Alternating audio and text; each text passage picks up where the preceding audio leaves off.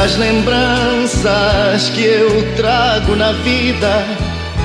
Você é a saudade que eu gosto de ter. Só assim sinto você bem perto de mim outra vez.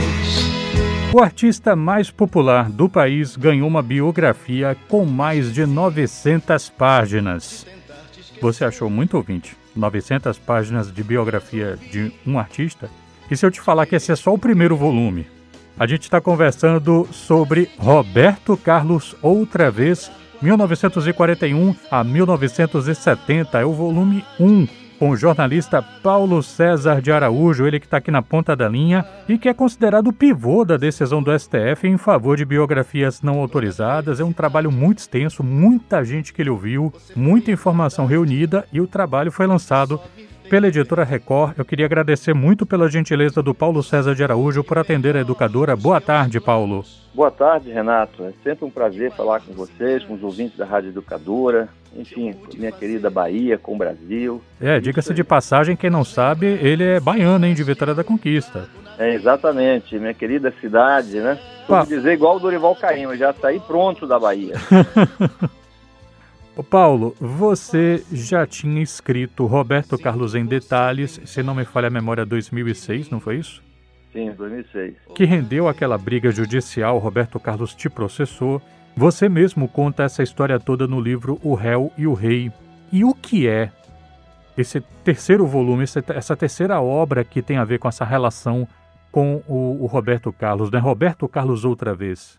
Bom, esse livro se tornou necessário, né, Renato? Porque o primeiro livro, o Roberto Carlos em Detalhes, ele ficou fora, ele não será mais editado, né? Então eu me senti a necessidade de, para encerrar de vez essa batalha, essa luta, né, que como você lembrou, começou lá em 2006, logo depois do lançamento do primeiro livro, então se tornou necessário escrever um outro livro. Então, Roberto Carlos, outra vez, é o livro Roberto Carlos em Detalhes, só que agora esse livro com outra perspectiva, com outros detalhes, por isso é um livro maior. É um livro, como você lembrou, 920 páginas, apenas o volume 1. Então é uma, é uma pesquisa porque vocês passaram 15 anos, então foram 15 anos de pesquisa. Eu não parei de trabalhar nesse tempo. As pesquisas continuaram, as entrevistas, novas fontes foram reveladas. Enfim, novos fatos aconteceram, porque Roberto é um artista que está produzindo, né, está atuando. Enfim, então o livro Roberto Carlos outra vez traz tudo isso. É uma biografia mais completa, né, mais densidade, com mais análise, e um autor 15 anos depois. Então é nesse sentido que é um outro livro. Como é biografar uma pessoa viva que se recusa a falar com o biógrafo e mais que isso, que chegou a processá-lo. Eu fico me perguntando, por exemplo, se ah, os amigos mais íntimos do Roberto de repente não quiseram falar com você temendo represálias do Roberto. Como é que foi isso? Bom, escrever uma biografia é sempre difícil, né? Escrever uma biografia de um artista vivo, como você lembrou, e de um artista, no caso de Roberto, muito vivo, mais difícil ainda. Mas esse é o desafio que eu me propus, né? Você observou bem, né? Para esse segundo volume, por exemplo, tentei agora uma, uma, algumas entrevistas pontuais, alguma, algum, algumas informações assim com pessoas mais próximas, com músicos do Roberto. Mas um deles me falou que eles tinham assinado um contrato de confidencialidade não podia mais falar, ou seja, eles são empregados do Roberto, recebem mensalmente, e nesse contrato está lá uma cláusula para eles não falarem sobre a vida, sobre o passado de Roberto Carlos. Que me levou a imaginar um conto assim, né, surreal, né? Imagina assim, o homem mais rico do mundo comprando a memória de toda a população do mundo, assim, pagando todo mês para ninguém lembrar o passado, para não falar do passado. Mas felizmente já tinha entrevistado todos eles. E eu vi todas essas fitas novamente, viu, Renato? Porque uma coisa é você ouvir uma fita, uma entrevista em 2007, 2004, 2003, outra coisa é você ouvir essa mesma entrevista em 2020. Ou seja, questões que não pareciam para mim tão relevantes naquele momento, nesse novo contexto, se tornaram relevantes. Então, nesse sentido, as entrevistas são novas, porque eu estou ouvindo agora com a perspectiva de hoje. Então, detalhes que não me pareceram relevantes naquele momento, lá em 2004, 2005, quando eu estava preparando a primeira biografia, tornaram agora. Então, de certa forma, as entrevistas, todas aquelas que eu fiz no passado, se tornaram nesse sentido relevantes e novas também. Mas enfim, mas aconteceu isso mesmo que você observou, né? Pessoas mais próximas do Roberto ficaram temerosas de falar dessa vez. Mas felizmente todos eles já tinham falado antes.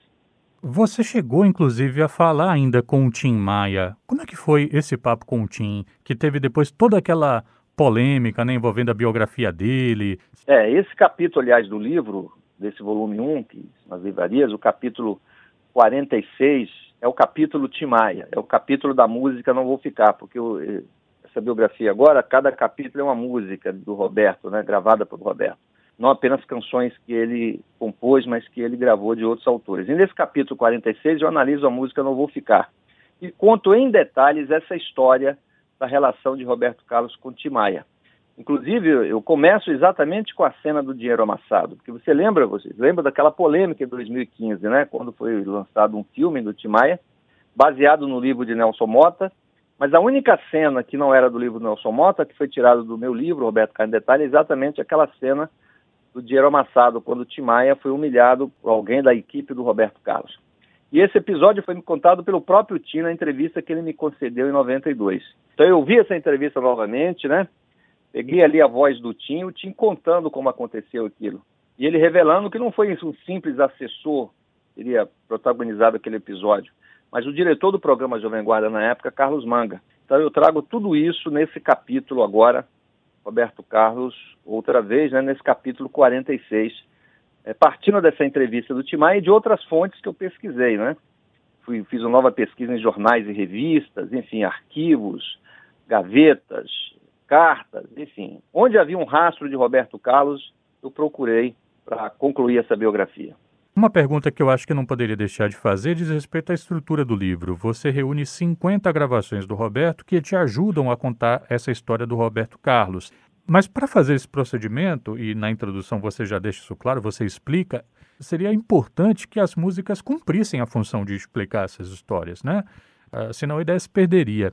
Então o fato que você vai trazer é que Roberto, diferente do Erasmo, ele tem uma, pe uma, uma pegada mais biográfica na composição dele. Né? Ele compõe aquilo que tem a ver com a sua própria história. Então, isso te possibilitou trabalhar o seu livro dessa forma que os, as músicas pudessem contar um pouco também a história do Roberto Carlos. É, evidentemente, me parece que você tem uma percepção de que as músicas que o Roberto acolhe também tem que dialogar um pouco com essa vida dele, né?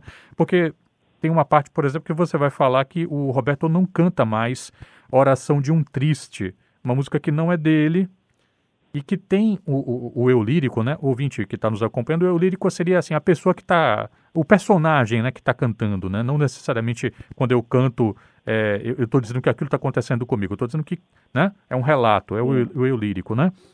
É. Mas esse eu lírico da música questiona Deus e Roberto parou de cantar essa música, né? Então, é, é o Roberto é um artista é, avesso, me parece, um eu, um eu lírico que não seja ele mesmo, né, Paulo?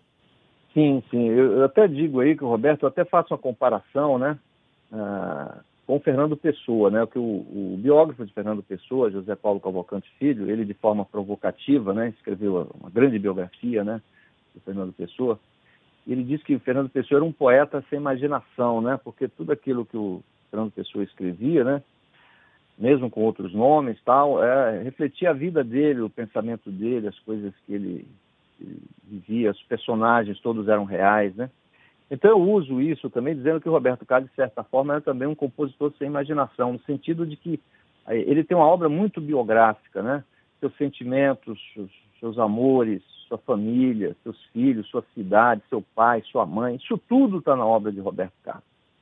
E mesmo quando ele grava, você observou bem, mesmo quando ele grava uma música de outro autor, se aquela música não dizer um, algo que é verdadeiro dele, do, do, pensamento dele, ele não grava. E por isso ele recusou várias músicas, né? Ah, um exemplo famoso é aquela canção Se Eu Quiser Falar com Deus, do Gilberto Gil, né? Que Gil fez especialmente para Roberto, inspirado em Roberto Carlos, mas Roberto não gravou porque aquela é uma visão de Deus que ele não compartilha, né? Ele não pensa de Deus daquela forma, então ele não gravou a música. Então, nesse sentido, o livro tem essa estrutura, mesmo assim, não foi fácil. Eu quero dizer para você que foi uma das estruturas de livro mais difíceis, porque eu tive que encaixar os fatos em cada música do Roberto. Claro, eu, eu consegui resolver o quebra-cabeça, mas foi muito difícil. Mas isso só foi possível, efetivamente, Renato, por conta disso, desse caráter biográfico das canções do Roberto Carlos, né? Porque, como eu disse, ele fala do mãe, fala da pai, fala, das, fala das, dos seus traumas, né? e não por acaso o livro abre com a canção O Divã, onde ele relata o acidente, a percepção dele, a memória dele daquele episódio.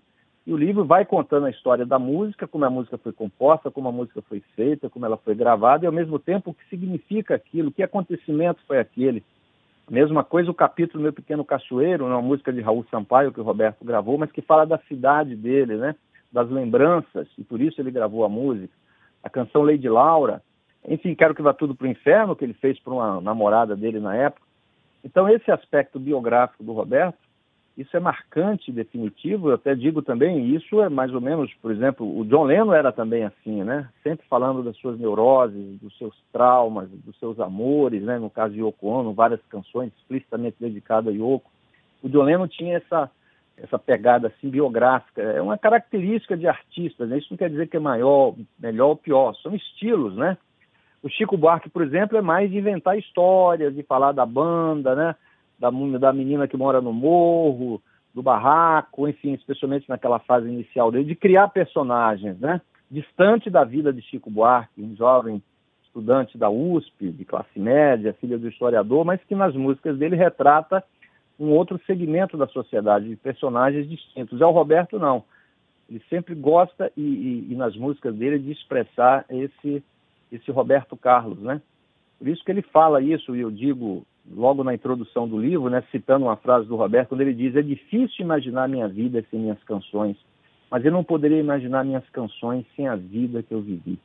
Enfim, então, nesse sentido que o livro re revela isso ainda de forma mais intensa, e, e por isso foi possível fazer essa estrutura, né, de contar a história de Roberto Carlos, usando em cada capítulo uma música dele e ajuda a entender o período da vida dele, daquele, daquele momento, né?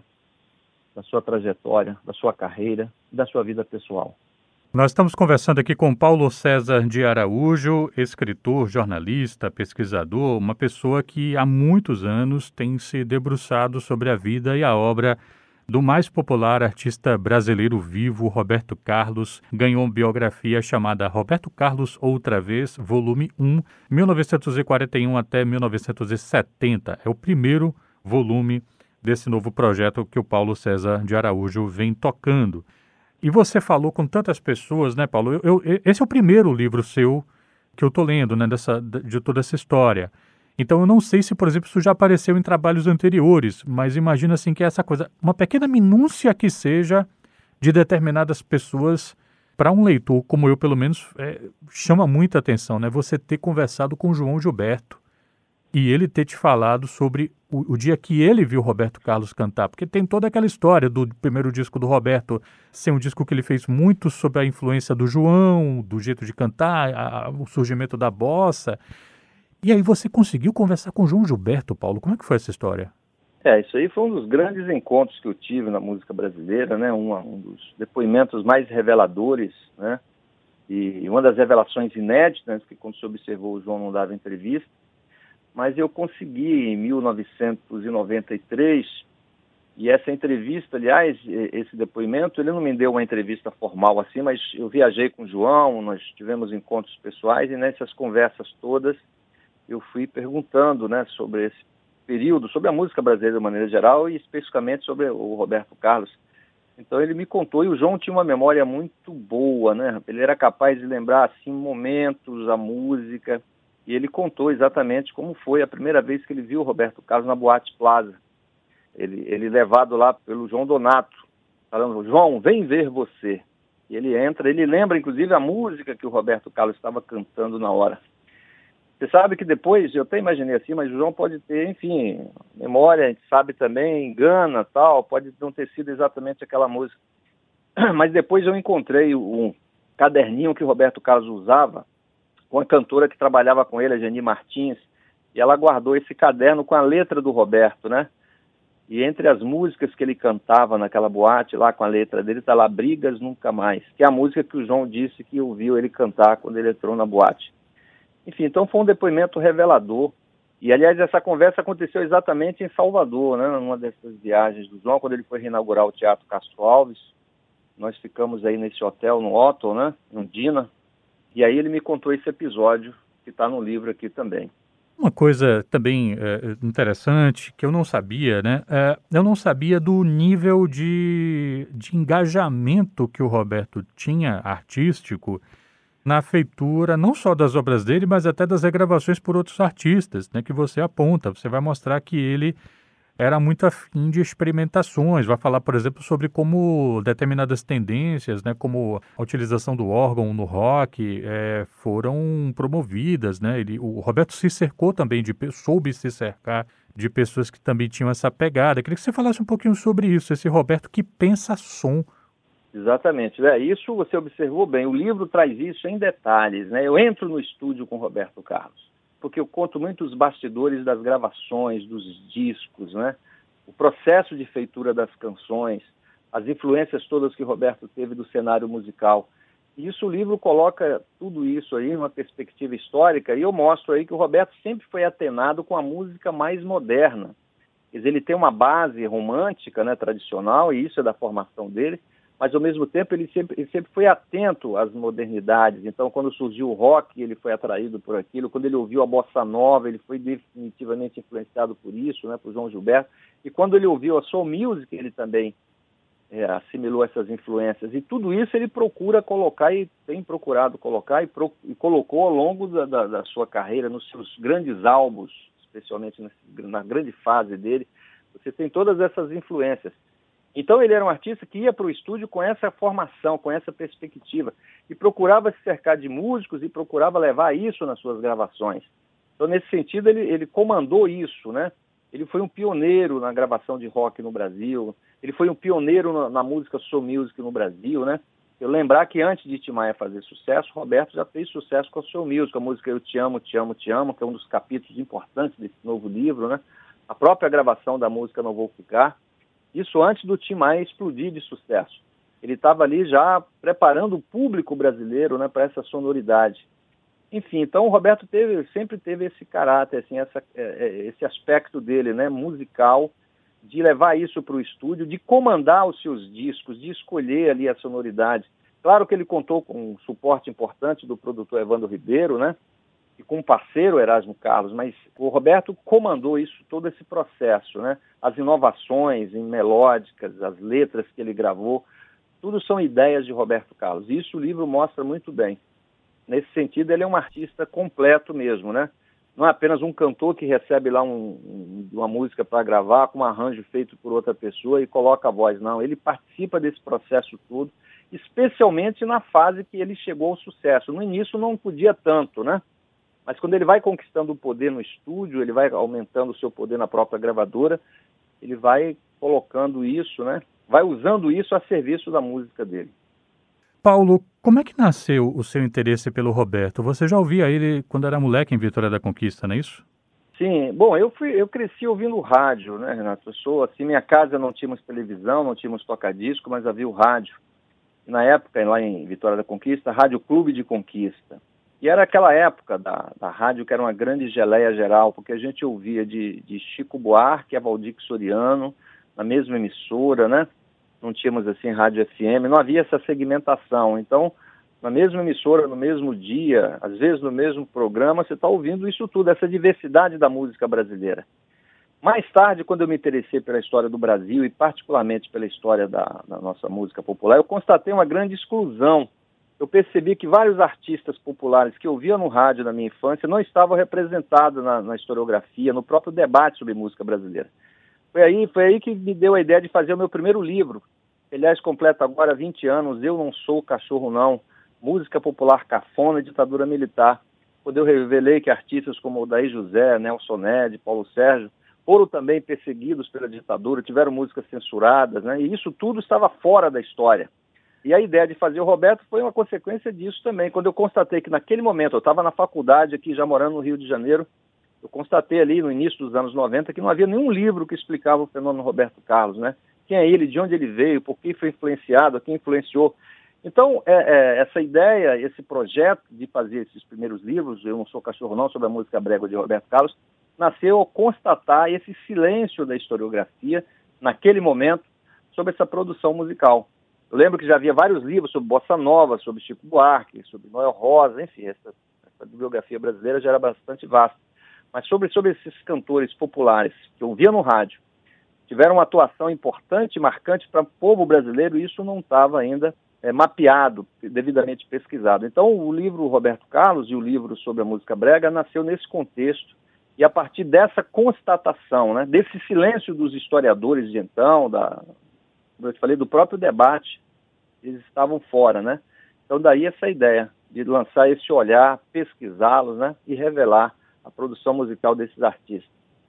Paulo, o fato de Roberto ter te processado mudou alguma coisa na maneira como você o percebe enquanto homem, enquanto artista? É, não, porque eu digo para você, viu, Renato, a, o processo contra mim não foi algo pessoal nem original, né? Roberto já vinha censurando e processando outros jornalistas. Por exemplo, o Rui Castro foi processado por ele em 83 por causa de uma reportagem que o Rui Castro fez na revista Status. O Rui, inclusive, foi condenado lá, perdeu a condição de réu primário por esse processo movido por Roberto Carlos. Ele havia processado, por exemplo, o jornal Notícias Populares, por conta de uma série de reportagens sobre a vida dele ali no início dos anos 90. Ele já havia processado também o, o amigo dele, né, o Nicolas Mariano, que ele colocou lá para trabalhar com ele de mordomo, mas era um amigo dele de muitos anos. E o livro que esse amigo escreveu foi censurado em 79, 80, e, e esses livros foram queimados nos fornos da Prefeitura de São Paulo, segundo contou o próprio advogado de Roberto, na época, o Saulo Ramos. Saulo conta isso na sua autobiografia. O livro foi apreendido, process... Eh, o autor processado e o livro queimados. Isso tudo eu já sabia, eu sou um pesquisador de Roberto Carlos, né? Então, na verdade, o que o, que o meu livro revela são as contradições, é isso mesmo, né? As limitações do artista Roberto Carlos. Eu, eu, eu, revelo, revelo não só nesse livro, como já revelei também no outro, especialmente no livro O Réu e o Rei, quando eu falo mais desses processos judiciais. Então, nesse sentido, eu nunca tomei isso nem como uma coisa pessoal, né? Contra mim especificamente, e, não, e também não me surpreendeu. Claro que, no meu caso, a coisa foi mais violenta, pela força do livro também, né? Pela dimensão que alcançou. Porque é importante lembrar, o Roberto não pediu só a proibição do livro. Ele pediu a proibição do livro, 500 mil por dia, e a minha prisão por um tempo superior a dois anos. Isso está lá bem sublinhado lá no processo criminal para os advogados dele. Prisão por tempo superior a dois anos. Porque o Roberto tem essa visão patrimonialista da história. Ele acredita que a história é um patrimônio particular. Essa é a cabeça dele. Um pensamento autoritário, conservador, mas isso é parte dele, né? Então daí o pedido de prisão, porque ele acredita que assim como ele tem um automóvel, assim como ele tem um imóvel, ele tem a história. Então se alguém escreve um livro sem autorização dele, é como se estivesse invadindo uma, um, um terreno dele, roubando um carro dele, né? Essa é a cabeça de Roberto Carlos. E isso eu explico. E, e, não tomo isso como algo pessoal, é a cabeça dele que é assim. É o artista, é parte dele isso, né? Então, Já... nesse sentido é que eu, eu, eu analiso a obra e o, e o, personagem, e o homem Roberto Carlos, essas duas dimensões ali. Bom, já que você, você tocou nesse ponto, é, acho que algumas pessoas se perguntam um pouco, é, ao longo desses últimos anos de grande instabilidade política no Brasil, como os artistas vêm se comportado e qual é, digamos assim, a orientação que eles têm entre aqueles políticos que têm um, uma visão um pouco mais democrática, aqueles que têm uma linha mais autoritária, como o atual presidente da República. Como é que você avalia o posicionamento de Roberto Carlos ao longo desses, desse momento turbulento que, que o país tem vivenciado? Né? Um cara que cantou uma música é, Amazônia, Insônia do Mundo, mas que é, não, não teve algerizas, digamos assim, por um presidente que coloca um Ricardo Salles no Ministério do Meio Ambiente. É isso, é o que eu estou dizendo, são os conflitos e as contradições do artista, né? O Roberto Carlos, politicamente, ele é importante lembrar, ele nunca se aliou assim no campo progressista em termos políticos, né? Ele sempre, ele, aliás, ele, ele sempre evitou se manifestar publicamente. Ele não se engajou em nenhuma daquelas causas, por exemplo, que a MPB é, se engajou, como a luta pela anistia, né? Mesmo a campanha das diretas, ele chegou a, a, se dizer favorável, mas ele não subiu no palanque em nenhuma daquelas daqueles comícios que tinham lá a participação do MPB, não estava na passeata dos 100 mil, lá no primeiro mega evento de oposição à ditadura militar. Então, o Roberto sempre se manteve afastado desse debate. Mas, como eu disse, um pensamento conservador, mas se identificando ali E quando apareceu Jair Bolsonaro, esse lado mais conservador do Roberto foi atraído por isso, né? E ele certamente, embora não tenha feito uma declaração explicitamente, né, deu todas as indicações de que apoiou Jair Bolsonaro e com essa contradição aí que você apontou muito bem, né? Um artista que tem uma obra nesse campo aí da, da ecologia, né? Uma posição progressista, né? Favorável a essa causa através de músicas, declarações. Naquele momento do Brasil 2018, ele entrou nessa onda, porque ele expressa também esse momento do Brasil, né? Ele, de certa forma, foi atraído por esse pensamento. Aquilo ali é parte dele também.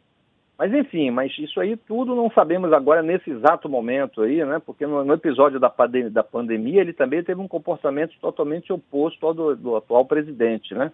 Então não sabemos ainda até que ponto isso, é, que nível que isso atingiu, né? Uma última pergunta. Tem até uma parte interessante do livro, bem no começo, em que você faz uma citação ao professor José Crisóstomo de Souza, né, professor de filosofia, e vai, e vai trazer uma aspas do professor José Crisóstomo. Ele fez mais pelo Mercosul. Roberto Carlos, gente está falando de Roberto Carlos. Sim. Ele fez mais pelo Mercosul, pela União Sul-Americana, do que toda a diplomacia brasileira. É o é. verdadeiro embaixador do Brasil para a massa latino-americana. Uma citação aqui do José Crisóstomo. Você, você, você no começo do livro vai falar um pouco sobre esse fenômeno que o Roberto Carlos representa, sobre essa pujança dele. E aí você vai dizer assim que todo mundo tem uma canção do Roberto e vai citar os casos mais curiosos do Brasil que atestam isso. E você, Paulo, você tem uma canção do Roberto? É, você observa aí a introdução do livro que eu passo esse ensaio, né, um ensaio introdutório à canção do Roberto, mostrando essa força da canção, como é que ela está presente né, no cotidiano, na memória das pessoas. Né, e você citou também aí esse depoimento aí do nosso querido Crisóstomo, né, filósofo baiano, né, que faz essa, essa observação importante da penetração do Roberto no mundo, né, especialmente na América Latina. Então, nesse sentido, a, a obra do Roberto está na memória afetiva de nós todos. Sim, claro que eu tenho, né, como todo brasileiro, enfim, eu desde a infância eu tenho canções assim que sabe que eu, eu quando eu escuto uma canção do Roberto assim, especialmente essas da minha infância, eu consigo lembrar assim da poeira da rua que eu morava, né? Dos lugares. Eu me lembro que eu, eu, nós mudávamos muito de residência, né? É, não morei muito tempo numa rua e eu consigo lembrar exatamente que casa que eu morava em Vitória da Conquista pela canção do Roberto, aquela música de 69, aquela de 70, aquela de 74, então eu morava em tal lugar, que pela lembrança que me traz da casa, né, do ambiente. Então, nesse sentido, as canções dele são importantes até como essa referência para organizar minha própria memória, né? Mas isso acontece com várias outras pessoas, né? Então, nesse sentido, são várias canções do Roberto. É, mas você tem uma música dele, assim, que eu acho que é uma música também, dos, um dos grandes clássicos do Roberto. Eu não sou, assim, uma pessoa muito religiosa, né? Mas a canção Nossa Senhora é uma música, assim, né? Uma música maior do repertório de Roberto Carlos, uma música já dos anos 90, né? É, quando já havia passado aí toda aquela fase, assim, clássica dele, né? Do cantor de todo ano lançar um disco que era o o condutor da, da, da, indústria fonográfica nacional, mas ele vai fazendo canções de tempos em tempos e a canção Nossa Senhora é uma dessas grandes músicas do Roberto Carlos, na junção música e letra, né? É, e tem um verso dela ali que é um, que, um pouco que, que, explica a minha própria história com o Roberto, né? Serve para mim, serve para ele, quando ele diz assim: se ficaram mágoas em mim, mãe tira do meu coração, e aqueles a quem fiz sofrer, peço perdão. Quer dizer, é um, é um verso que eu acho assim que se encaixa em várias situações, em vários momentos, inclusive na minha própria história com Roberto Carlos, né?